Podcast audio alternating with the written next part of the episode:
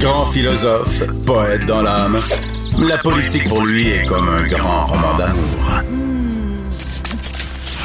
Vous écoutez Antoine Robitaille, là-haut sur la colline. On apprenait dimanche soir euh, à, la télévision, en fait, euh, à Tout le monde en parle, que Geneviève Guilbeault, la vice-première ministre du Québec, assurerait la mise en œuvre d'une série d'actions pour lutter contre la violence conjugale, la violence faite aux femmes.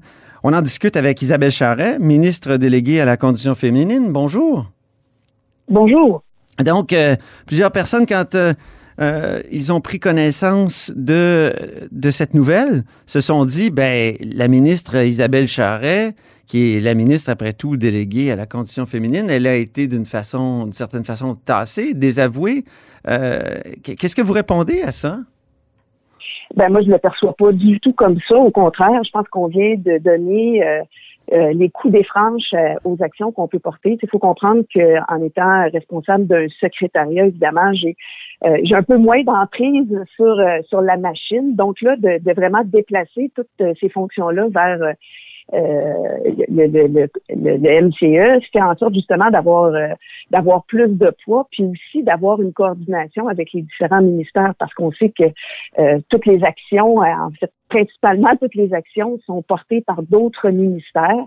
Donc, euh, moi, je, je trouve que de, de se rallier tout le monde ensemble, d'avoir une coordination euh, euh, plus légitime, euh, fait en sorte qu'on va on va aboutir à de meilleurs résultats. Puis, dans le fond, moi, c'est ça mon objectif. Hein. Je, ne suis vraiment pas là dans une dans une guerre de perception de qui aura le, le, le, le plus gros ego. Moi, je suis dans le résultat et ce que je veux ultimement, c'est de protéger les femmes.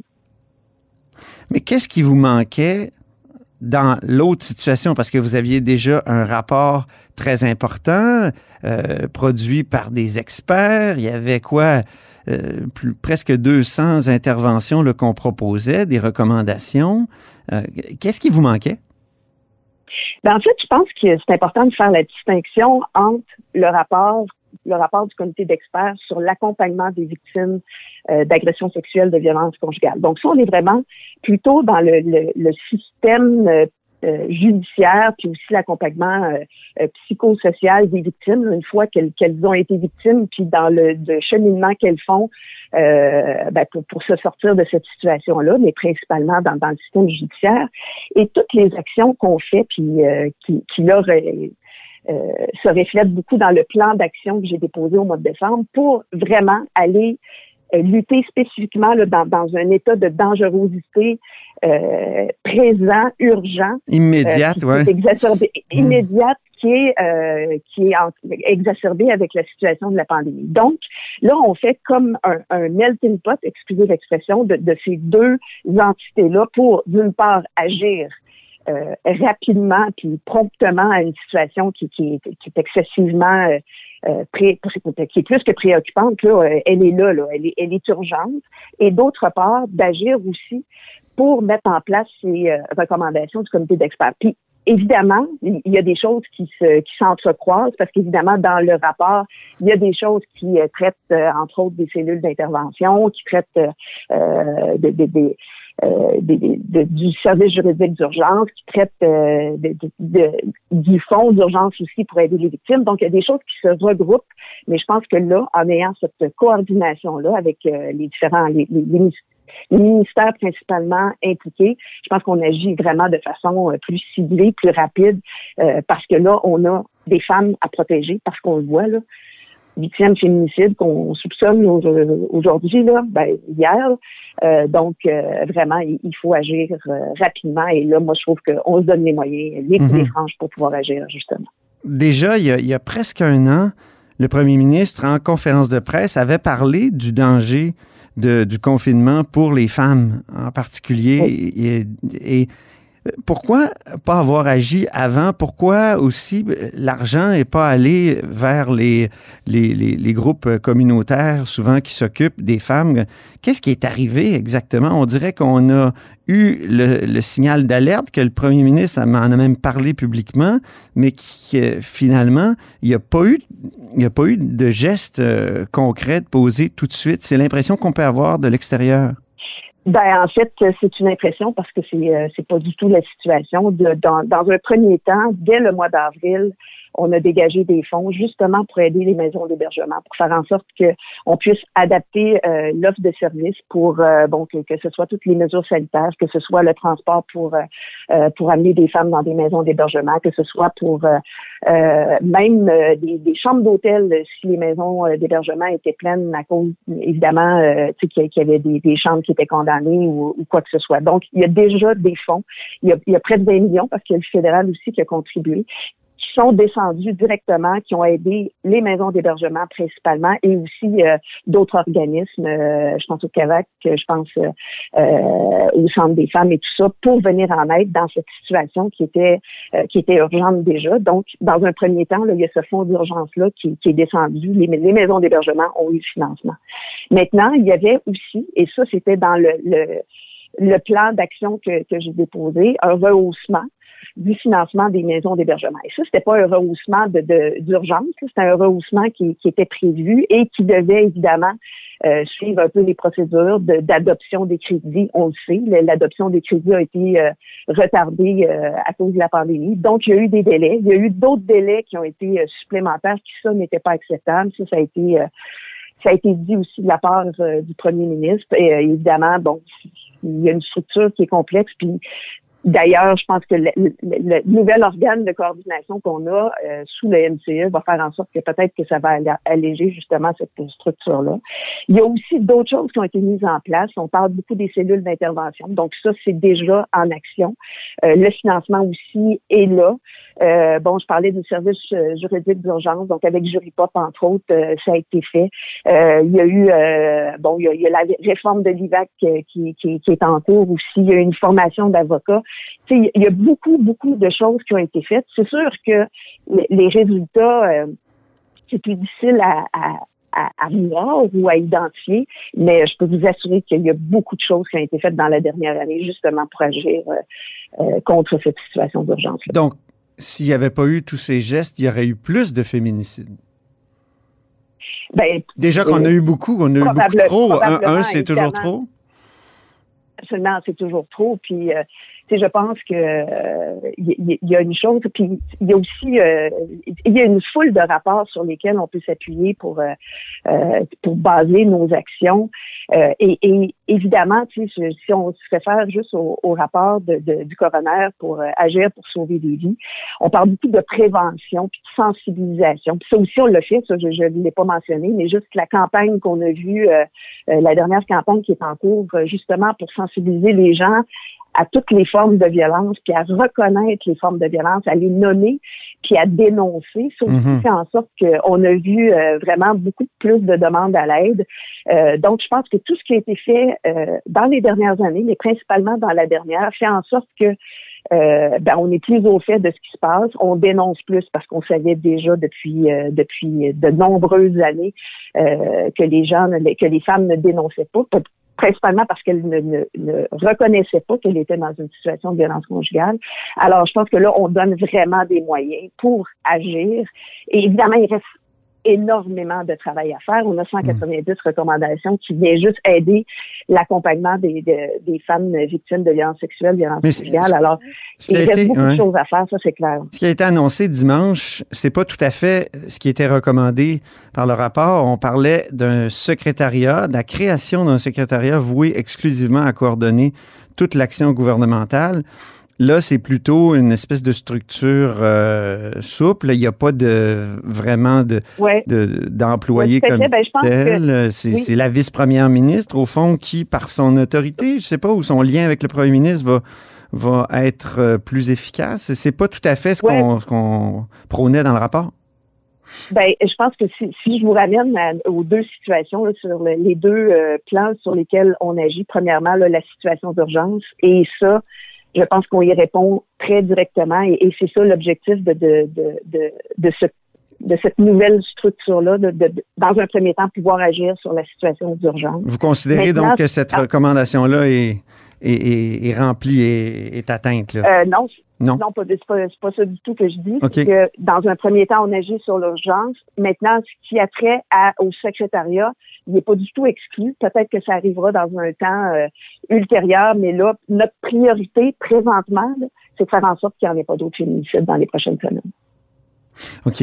Euh, Christine Labrie de Québec solidaire euh, a dit que le premier ministre a trahi sa parole sur, sur cette affaire de secrétariat. Elle disait ça effectivement avant dimanche, mais comment vous avez réagi quand vous avez entendu ces propos?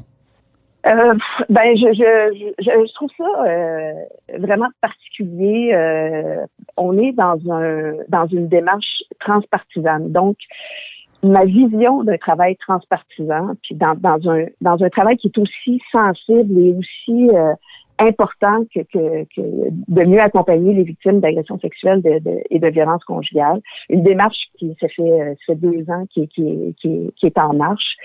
Euh, moi, ce que je perçois d'un rôle d'un comité transpartisan, c'est euh, bon, d'une part, ils ont confié le mandat à un comité d'experts pour euh, pour aboutir avec euh, des recommandations, ce que ce que le comité a fait au mois de décembre. Moi, ce que je comprends d'un comité transpartisan par la suite, c'est de prendre ce rapport-là, de, de de, de, le décortiquer, de, de, de, le mâcher et ensuite d'en arriver avec une priorisation pour aider. Tu sais, on, on, parle d'à peu près neuf ministères, organismes qui sont touchés par les recommandations. Donc, moi, ce que je voyais, ce que je vois encore, de, de l'approche transpartisane, c'est justement de dire où est-ce qu'on met nos priorités, où est-ce qu'on met l'emphase et comment comment on oriente la suite des choses, comment on aide les ministères à mettre en place euh, euh, ces recommandations-là, parce que on veut pas tout simplement euh, garocher ça dans les ministères puis dire arrangez-vous avec ça, parce que tout est imbriqué.